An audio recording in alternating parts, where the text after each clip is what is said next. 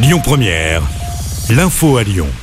Bonsoir à tous. À la une de l'actu, cette grosse opération de police hier entre Lyon et Saint-Etienne. Dans l'après-midi, la circulation sur l'A47 a été particulièrement perturbée dans les deux sens.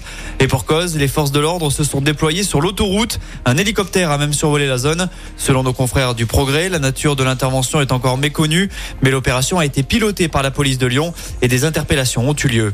L'actu, c'est aussi cette nouvelle disparition inquiétante. Un homme de 41 ans s'est volatilisé au sud de Lyon. Le quadragénaire est originaire de Sainte-Catherine. Il a été vu pour la dernière fois du côté de l'Arajas où il était à bord d'un Scénic vert gris. La gendarmerie du Rhône vient de lancer un appel à témoins. Si vous avez des infos, vous pouvez appeler le 17. Le COSEM dans le viseur de la justice. Une enquête a été ouverte sur la gestion financière de ces centres de santé avec des signalements pour soupçons de fraude, prise illégale d'intérêt et escroquerie à la sécurité sociale. On compte une quinzaine de centres en France, dont un qui se trouve à Lyon. Une simplification attendue par de nombreuses familles françaises. À partir de la rentrée 2024, les bourses scolaires pour les collégiens et lycéens seront versés automatiquement au foyer éligible. Il n'y aura donc plus de démarches à faire ni de justificatifs à fournir.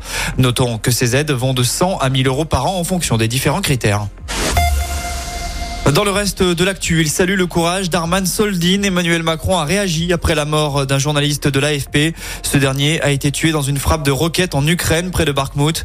Il est le 11e journaliste, reporter ou fixeur à être tué depuis le début du conflit en Ukraine. Du côté de la Tunisie, une attaque a fait quatre morts, dont un Français près d'une synagogue à Djerba. Selon les premiers éléments, un gendarme aurait fait feu sur ses collègues et sur des visiteurs. Il a ensuite été abattu. Les victimes sont deux gendarmes et deux civils. Le ressortissant français est âgé de 42 ans et il était originaire de Marseille. La basilique de Fourvière sera-t-elle élue monument préféré des Français? Elle est en tout cas en lice dans ce concours. Lors du premier tour, le site lyonnais se retrouve face au château de Grignan et face à la cuverie de Cerdon. Vous avez jusqu'au 26 mai pour voter pour votre site préféré en Auvergne-Rhône-Alpes. Le vainqueur représentera notre région pour l'émission qui sera diffusée au mois de septembre sur France 3. On termine avec un mot de sport. En foot, John Textor s'est longuement confié hier soir concernant l'avenir de l'OL. Il a notamment renouvelé sa confiance en Laurent Blanc qui sera selon lui toujours sur le banc la saison prochaine. L'homme d'affaires américain promet aussi un mercato d'été d'envergure. Enfin, concernant la présidence, John Textor souhaite trouver un successeur à Jean-Michel Aulas. Enfin, côté terrain, il y a du foot à suivre ce soir, suite des demi-finales de la Ligue des Champions avec le derby de Lombardie. L'Inter de Milan affronte l'AC Milan. Coup d'envoi à 21h.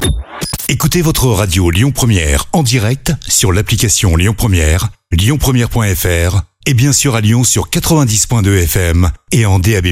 Lyon Première